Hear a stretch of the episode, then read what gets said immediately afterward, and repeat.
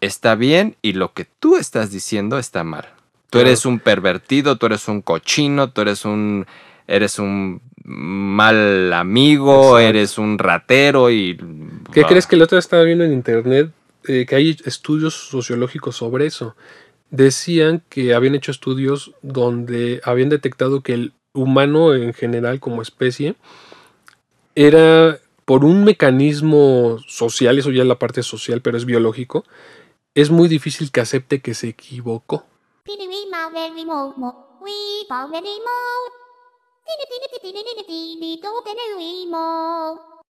Amigos, bienvenidos a Chingue su Madrex, de nueva cuenta de este lado Aldo Hernández y de aquel lado Giovanni Hernández, ¿cómo están amigos? ¿Cómo Eso estás, es todo, amigo? chinga. Muy bien, cabrón. Pues ya de nuevo otra, ot- otra, otra vez en este espacio. Aquí Este, compartiendo cabina contigo. Compartiendo cabina, compartiendo sudor, compartiendo olor, Sí, porque estaba bastante, estaba bastante terrible el calor en la Ciudad de México. la lluvia nada más alborota más el calor. Un chingo. Hace ratito llovió y ¿qué fue, güey? 20 Sí. minutos, pero espantó nada Un más. el- chipi chipi, como dicen, pero un, es- empezó un espantapendejos, ¿no? Sí, espantahuevones, dicen. Amigos, hoy tenemos un tema bastante interesante que seguramente a ustedes les ha de incomodar. A todos, ¿no?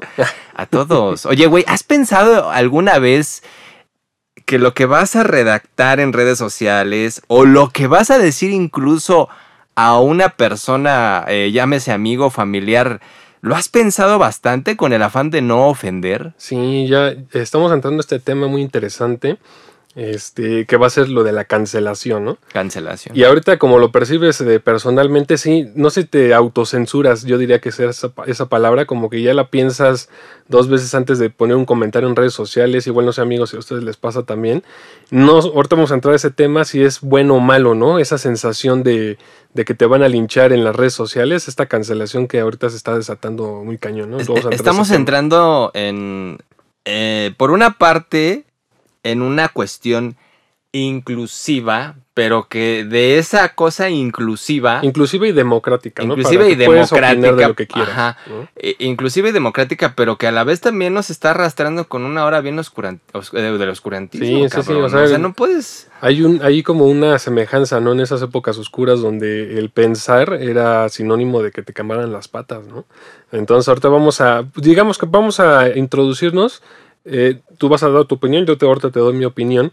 Siento que este, esta cancelación toma, digamos que relevancia a partir de las redes sociales, ¿no? De esta, eh, lo que hablábamos en el capítulo pasado de la democratización de los medios, ¿no? Eh, actualmente, pues puedes opinar de lo que quieras en, en la red social que quieras, en el canal de comunicación En el que quieras, ¿no? quieras. En el que quieras. Entonces, eso empodera en, en buena parte pues, a cualquier persona. Yo digo que eso es lo positivo, ¿no? Que cualquier persona puede opinar de lo que quiere y hay libertad de expresión total. Ahora bien, estamos cayéndonos del equilibrio que, que siempre, bueno, yo por lo menos a lo personal, amigo, creo que siempre hay que buscar el equilibrio, se empieza a cargar a algo más este, oscuro, ¿no? Donde muchas veces se opinan de cosas que ni siquiera se conocen.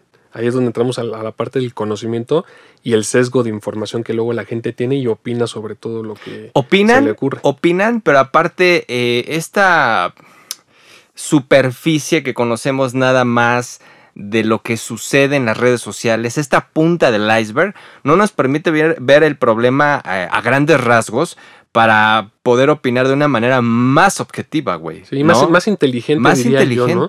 Porque aquí hablamos no nada más de la inteligencia racional y el conocimiento que tienes sobre algo para opinar, sino también lo emocional. La inteligencia emocional que debes de tener para eh, poder equilibrar tu, digamos, tu opinión.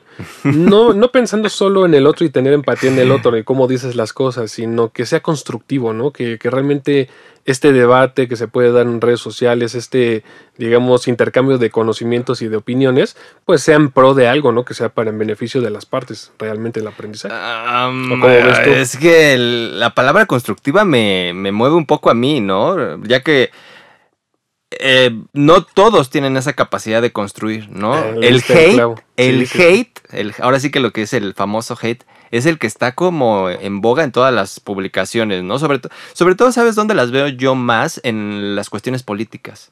¿no? En Claro. Todo lo que tiene que ver con la cuestión política de México, de otros países, hay una onda bien tremenda con las opiniones y entonces te linchan por cualquier ¿Y comentario. estás de acuerdo que, hagas, eso de eso que estás diciendo, esos puntos de como decían antes las familias, ¿no? De, de, política, religión y fútbol no se hablan aquí, ¿no? Porque siempre va a haber debate. Ahora esto se magnifica con las redes sociales porque no nada más es con tus seres queridos o, las personas con las que interactúas cotidianamente, trabajo, escuela, este, lugares que visitas, amistades y todo, ¿no? Sino que ya se vuelve, a veces esa es otra parte importante de, de la opinión, incógnito. Tú puedes dar tu nombre o tu persona o puedes utilizar un avatar para ocultar un seudónimo para ocultar la, la, opinión que tienes, ¿no? También eso es muy importante. Mm, yo creo que antes no pasaba esto. En otras épocas no podías ocultar la opinión realmente. Ah, habría algunas formas, ¿no? En cuestión de. de te este, chingaban. Sí, no, te, te, balanceaban, güey. ¿no? Te balanceaban, pero. O sea, ya, Vamos a la opinión ¿no? en los periódicos y todo, pues al fin de cuentas tenían una directriz de, de los dueños de, de, estos medios de comunicación, ¿no? Pero el que te ponía enfrente de un micrófono, de una cámara, sabías quién era, sabías físicamente quién es, pero ahora en redes sociales hay gente que, o, los llamados bots que utilizan, que son herramientas como es en la política, en la opinión social y, este, cultural en las redes, que se pueden comprar. Son herramientas digitales donde inteligencia artificial o gente que está contratada como ese skate profesional, que está contratada para dar esas opiniones, tras una cortina de humo, ¿no? Eso es muy, avientas la piedra pero me escondo, ¿no? Eso es muy, muy importante para lo que está pasando. Y, y eso, y eso eh, que, que, bueno, no sé si tú estarás de acuerdo conmigo, que inicia en las redes sociales, después se ve ya este, transminado, ¿no? Lo ves palpable también ya en la vida real. Es, es, es este, bien...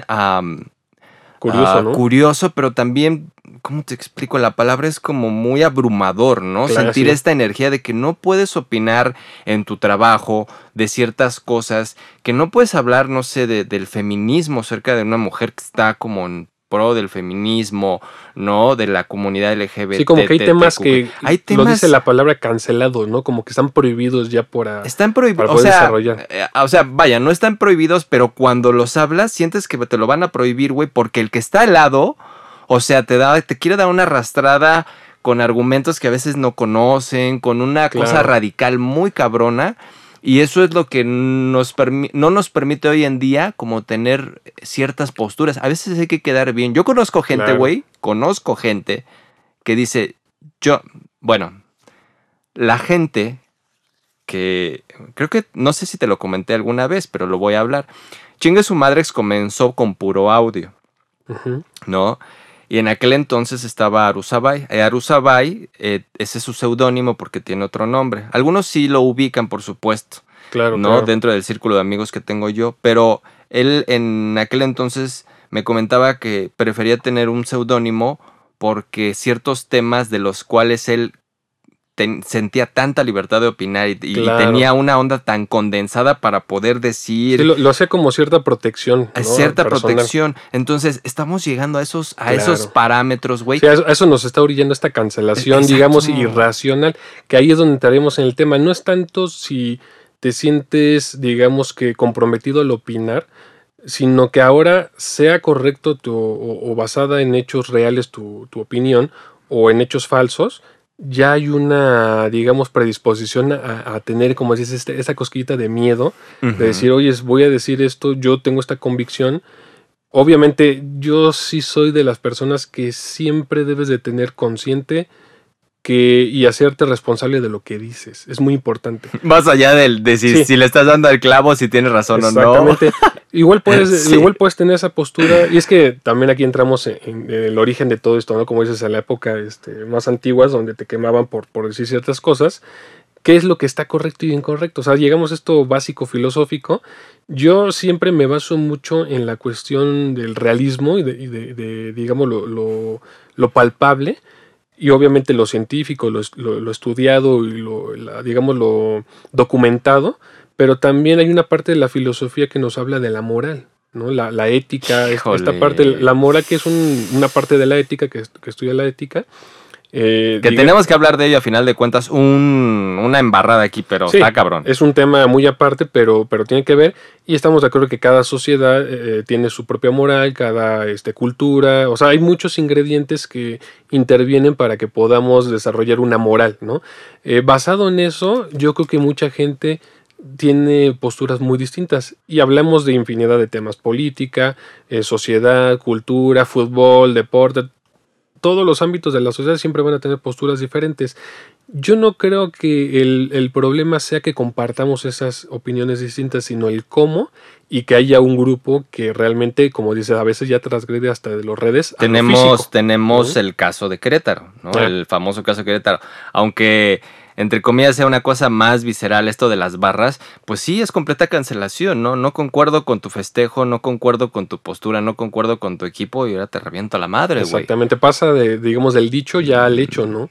Y ahí es donde está lo grave, de donde yo creo que eso, no sé si estás de acuerdo, amigo, habla mucho de la madurez de una de las sociedades. Pero si te pones a analizar hasta las sociedades que aparentemente son más evolucionadas y de primer mundo, digamos Francia, que son de los pioneros en ese tipo de libertades, Estados Unidos, este, no sé, Alemania, otros países, aún así hay agentes que, están polarizando en estas épocas. Y es mucho más este, densa, ¿no? La cancelación allá. Claro, allá densa. te envenenan, te disparan, ¿no? Va más allá de un hate en el, en, el internet, güey, ¿no? Ahora bien, ahí yo aquí haría, este, digamos, dos panoramas. La cancelación que va sobre las cosas pues aparentemente es que digo, no me gusta usar la palabra correcto o incorrecto, pero aparente moralmente correctas o políticamente correctas, y hay otras que de plano se utiliza la cancelación como un instrumento de choque que, como dices, no tiene razón de ser, pero se va a cancelar porque voy a tirar a mi contrincante o voy a hacer ver mal a un personaje famoso, aunque no sea famoso, ¿no? Ya se utiliza como una herramienta maquiavélica realmente para poder tirar a alguien. Me voy a dirigir primero a este caso, en, digamos, donde todos cancelamos, digamos, una persona que dice, no, pues a mí me gusta andar con niños o menores de edad, ¿no? Obviamente, moralmente eso en esta época está mal. ¿No? Pero si hubiéramos estado hablando en el siglo, no sé, 17 o en esas épocas 1600, pues a lo mejor era lo normal, ¿no? Era lo normal casarse con niñas de 14, 13 años. Entonces te das cuenta cómo la, la misma sociedad va evolucionando y se va reflejando en esta cancelación. Ahora bien, la otra cancelación que es un instrumento de, digamos, realmente para bloquear a alguien, para hacer mal, malinterpretar cosas y con una eh, total, digamos, predisposición y objetivo de tirar a alguien, siento que es la que está contaminando más este, nuestro entorno. Es, complicado, se está utilizando como una herramienta, como un arma realmente contra otras personas, ¿no? No sé qué opinas de eso. No, sí, totalmente de acuerdo, ¿no? A mí lo que me preocupa es que si esta curva de cancelación sigue creciendo, vamos a llegar a lugares este, desconocidos del... De, o conocidos, pero de la antigüedad. De cómo nos... exactamente, totalmente de acuerdo contigo, ¿no? o sea, ¿de qué forma vamos a poder llegar a, transmitir nuestro mensaje? Claro, y ahí le das otra vez al clavo, amigo, el mensaje, la información. La cancelación obviamente proviene de una opinión, vamos a diseccionar, ¿no? Tienes un hecho, hay una transferencia informativa sobre este hecho, sea en el medio que sea, y ahí es donde empieza el teléfono descompuesto. Hay información que es, puede ser directa, otra que pasa por terceros y va haciéndose el teléfono descompuesto y llega distorsionada, o hay una que de origen se distorsiona. Y luego llega a las personas y las personas perciben esa información y generan una percepción de esa información y posteriormente es el detonante para generar una opinión sobre qué. El, punto aquí es que no solamente te afecta personalmente, sino afecta también a otros medios de comunicación o a otras áreas o a otras artes, por así llamarlo. Eh, por ejemplo, la comedia. Me parece que la comedia cada vez este, se está censurando de una forma más este, elevada por, por el tipo de contenido, por el tipo de chistes que avientas, por el tipo de, de, bromas, por así que llegas a hacer. Eh, que algunas sí, la verdad, francamente, a mí en lo personal se me hacen bastante cargadas, pero este tenemos el, caso reciente, cabrón, de los Óscares, ¿no? o sea, este güey se avienta un chiste mofándose de la esposa de otro cabrón y llega el otro güey y sopas, ¿no? Ahí perdemos esta como racionalidad, esta cosa como razón que tú hablabas, ¿no? Y, y, actuamos, de otra, eh, actuamos de otra manera muy agresiva, con violencia. eh, pudiendo, ¿no? De otra manera racionalizar lo que está pasando. Te das cuenta que aquí hablemos de algo muy importante que amigos escríbanos en los comentarios muy interesante, los famosos límites. O sea, es complicado porque si tú tratas de limitar algo, está mal. pero también si lo sueltas, está, mal. Entonces ahí yo creo que el ente social es importante que haga sus autogestiones, ¿no? Es lo que te digo, la moral te ayuda un poco a poner esos límites contextuales, ¿no? En este momento. Actualmente se habla mucho del lenguaje inclusivo, de ciertas corrientes feministas, y que si hablas en contra de esto o, o, tal tema o la política, en este caso nacional en México, siempre va a haber polarización y son temas delicados, pero sí debemos de, digamos que siempre guardar yo le pondré como las reglas del juego de, la libre expresión. La tolerancia. La tolerancia, este, eh, ser tolerantes al escuchar al otro, pero tengo que al fin de cuentas también hay cosas que yo puedo decir totalmente fuera de este contexto y de estos límites, digamos, muy sutiles, de decir cosas totalmente tontas. Ojo, señores, y ojo, amigo, el que uno tolere no quiere decir que esté de acuerdo. Exactamente. No, o sea, yo soy tu amigo, comparto un punto de vista contigo, pero en algún momento no nos vamos a encontrar con ese mismo punto de vista. Lo tolero, lo respeto, pero no me tengo que sumar. Claro, sí, sí. No, eh, mira, te voy a decir algo así como muy cercano. Eh, bueno, un ejemplo muy cercano. Es decir, una amiga que está como muy en pro del feminismo. La admiro, la quiero, la estimo, pero yo no estoy de acuerdo. Tengo un amigo que empieza a, empiezo a ver que algunos sectores o algunos amigos empiezan a hablar con lenguaje inclusivo, inclusivo, eh, sí, eh, inclusivo. Yo no quiero ser partícipe de eso. Sin embargo, no puedo permitirme criticar lo que están haciendo, puesto que lo están haciendo bajo un razonamiento, bajo algún... Una convicción propia. Una convicción propia, pero yo no comparto, no lo voy a usar puedo reírme. y también estás en tu Pero puedo reírme y estoy en la libertad de que me parezca gracioso, güey. Y no por eso puede ser ofensivo. Sí, o que te dé una cachetada y un madrazo. Hasta ahí, hasta ahí. Tampoco voy a, ser agresivo y voy a tirar. Porque este, dentro de esa, como ese, ese reírte, puede haber una violencia, ¿no? Que la otra persona lo considera así. Como dices, tú lo razonas y tienes una autogestión, sabes tus límites hasta dónde llego. Pero cuando se van esos límites, como dices, a lo físico, que ya te quiere agredir a alguien, o que tú, o que las personas que no están de acuerdo también con el lenguaje inclusivo se dirijan despectivamente a la gente que lo utilice, pues digo, empezamos a pasar algunas barreras que son imaginarias, es lo que hablo, o sea, porque digo, es muy delicado hablar de los límites. Es como también las personas que, que quieren el lenguaje inclusivo, quieren que se hagan leyes sobre eso.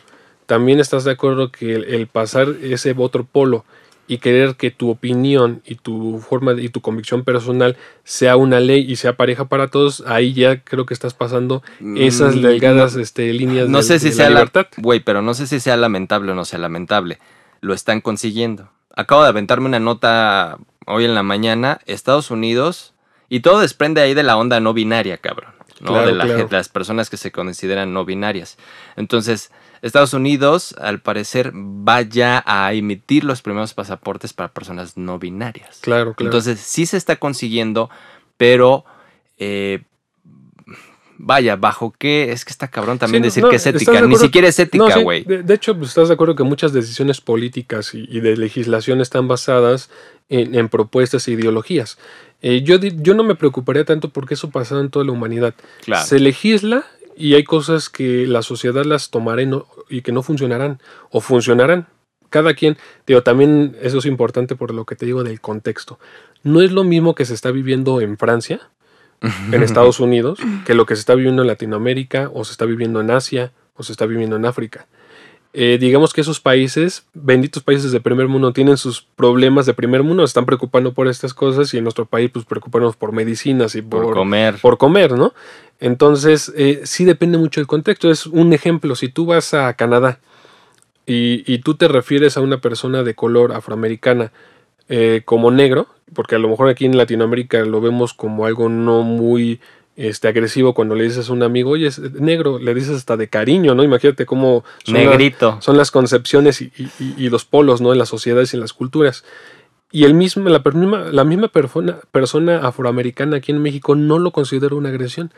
Pero si tú vas a Estados Unidos o vas a Canadá Sí. y tú hablas, le dices negro a una persona, uh, o sea, ya está legislado que tú no puedes referirte así a las personas y que esa persona te puede denunciar por, por discriminación, por utilizar ese es lo que lenguaje está pasando también ya aquí en Latinoamérica con ciertos términos como el de puto, eh, tortilla, o sea. Y te digo, en esos casos, te digo, es que es caso por caso, son ideas por ideas, ideologías por ideologías, hay que siempre estar analizando, pero eso es lo importante que lo analices. Pero cuando hay gente que no analiza nada, Claro. que no entiende nada, que no quiere entender nada, Y que no es tolerante en y que no es tolerante y que es agresiva y que pasa al, al- al plano de la agresión física y de, de, digamos, la afectación a terceros, eso es lo que dice, bien lo, bien lo dice el, el cabecita del godo, ¿no? El- eh, la frase que dice Benito Juárez, el derecho al respeto ajeno, no, el, el respeto al derecho ajeno es la paz. Fíjate que ¿no? hace unos, hace como una semana me habló una, ah, publiqué algo en Facebook acerca de este, del peje, ¿no? Entonces, este, pues yo no estoy de acuerdo con algunas cosas, no quiero entrar aquí en polémica ni en detalles. Lo publico y a los cinco minutos, güey, recibo una llamada y me dice una amiga, ¿qué traes contra mi presidente? En forma de broma, en forma de broma, ¿no? Oye, a ver, cuéntame qué traes con mi presidente. No, pero dime en serio, dime, dime de verdad. Y yo le digo, mira, no quiero entrar en esos detalles.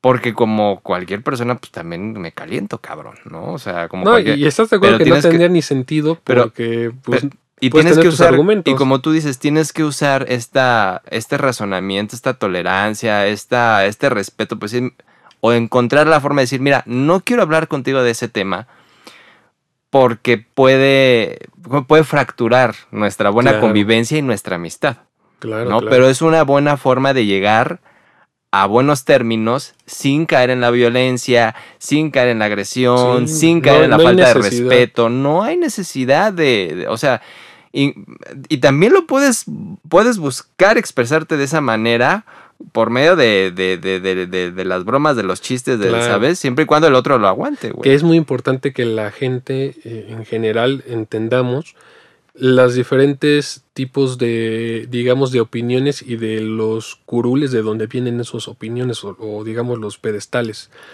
No es lo mismo que un comediante, porque un comediante es un comediante. Yo he hablado mucho con gente sobre eso porque eh, la comedia, tú que estás en las artes escénicas, amigo, la comedia es parte de esas artes antiguas de representación.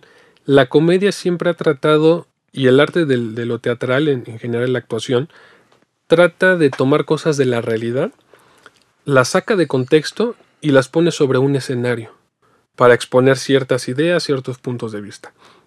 Si tú como observador y, y consumidor de ese, de ese arte no entiendes eso, muy difícilmente vas a comprender el mensaje real de lo que te están tratando de decir ahí lo vas a sacar de contexto tú.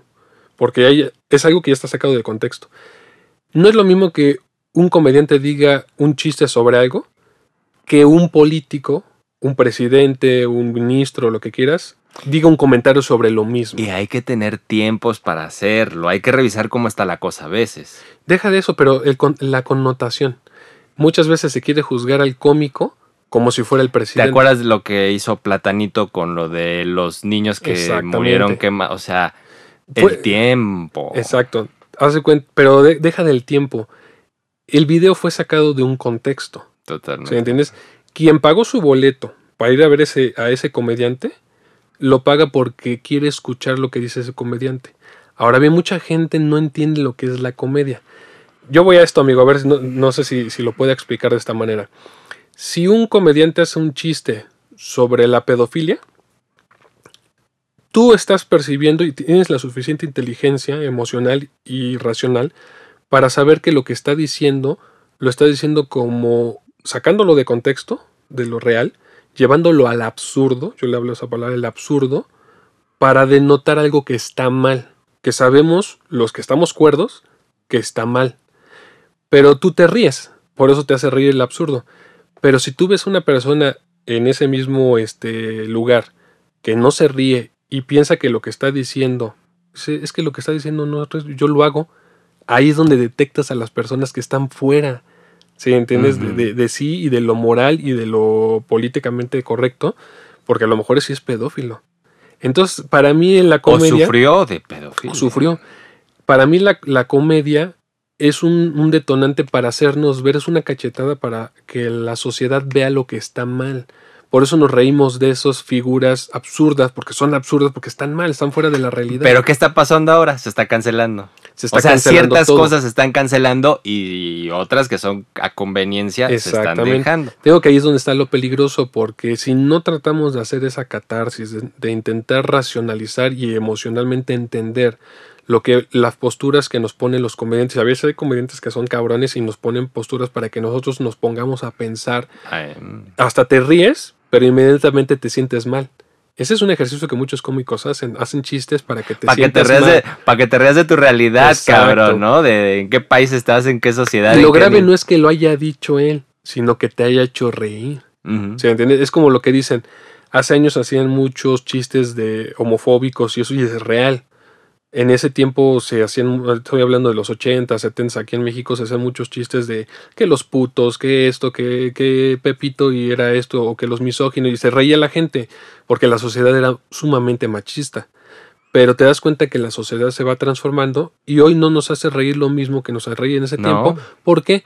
Porque socialmente ya se sobrepasaron muchas cosas o se están sobrepasando todavía. Que en ese sentido debería de ser a la inversa, ¿no? De ser como cuando lo asimilas y te ríes de ello.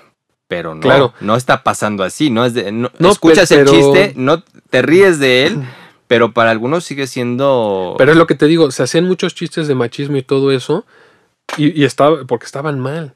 Los mismos cómicos sabían que eso estaba mal, pero la gente se reía, ¿sí entiendes? Porque pues ya empezaba a cambiar su forma de pensar. Ahora bien, si hoy haces ese chiste de machismo esto, ya no te hace, ya no te hace reír. No bueno, por lo menos en lo personal ya está cambiando, yo he notado mucho el cambio, pero ya no te hace reír porque ahora hay otros temas que tenemos que empezar a solucionar.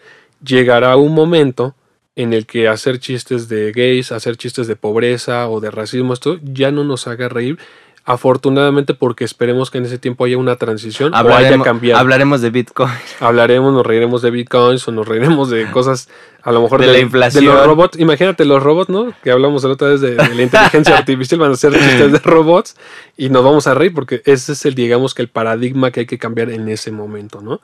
Y dentro de toda esta tolerancia hay una frase que, me gusta mucho de, un filósofo que tú, tú me, también me, dijiste que has leído, eh, Fyodor Dostoyevsky, que dice, escritor la tolerancia llegará a tal nivel que las personas inteligentes tendrán prohibido pensar para no ofender a los a los este, imbéciles. Me hace sentir inteligente, güey, con esta frase. la modestia, ¿no? Andando en patos, güey. No, pero ah. es que es justamente de lo que estamos hablando.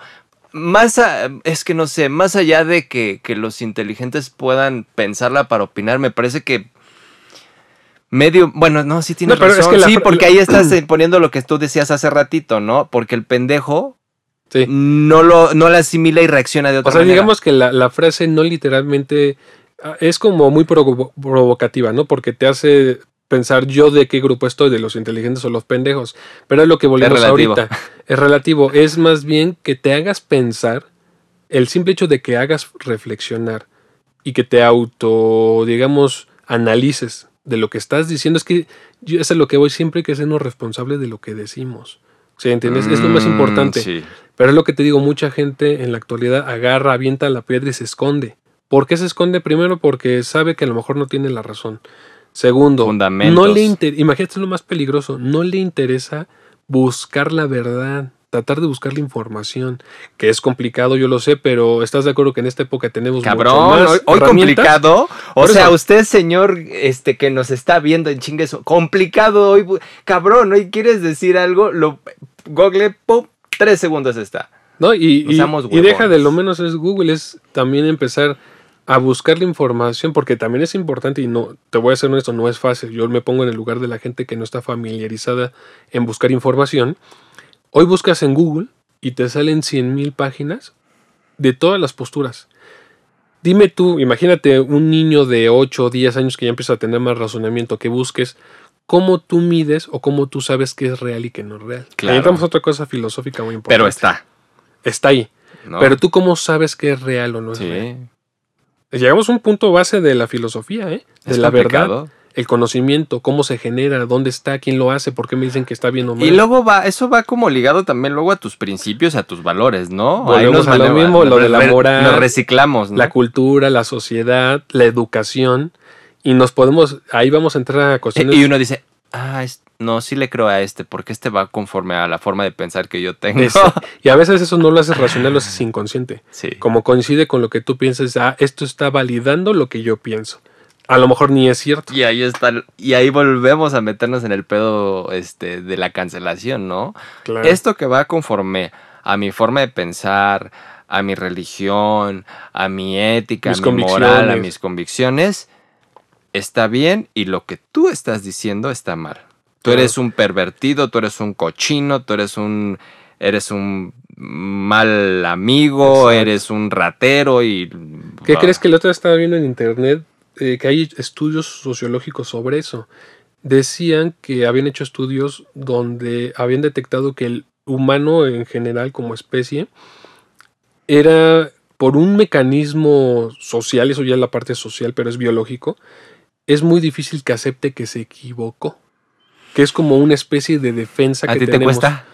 Eh, yo en lo particular desde muy pequeño he tratado y he trabajado en eso no soy de las personas que si me equivoca, soy el primero en reconocerlo y pedir una disculpa. Pero te quieres chingar al otro como el día que aquí en el estudio tenemos un pedo por un nombre de un cable. Y yo le dije, no, ese pinche cable se llama de otra forma. No, cabrón, no. que no". Bueno, pero, pero, ve, pero- pero ve el ejercicio que hicimos muy interesante. Los dos buscamos, Sí. buscamos, tratamos de buscar la información y no nos quedamos en nuestro macho. Pero, pero tienes razón, sí. A mí en lo particular me cuesta mucho, pero sí claudico, cabrón. O sea, te cuesta, me, me- pero me en- cuesta pero en el momento, pero después respiro y digo, yo soy un fiel, trato de siempre ser un fiel creyente de la verdad y de buscar siempre la verdad. Eso es lo que debe ser. Entonces digo, no, y mando mensaje, "Ah, tienes razón, güey, no me, no, o en el momento que puedo como que lo acomodo digo, ah, sí, güey, ya me había equivocado, tienes razón, ese, ¿no?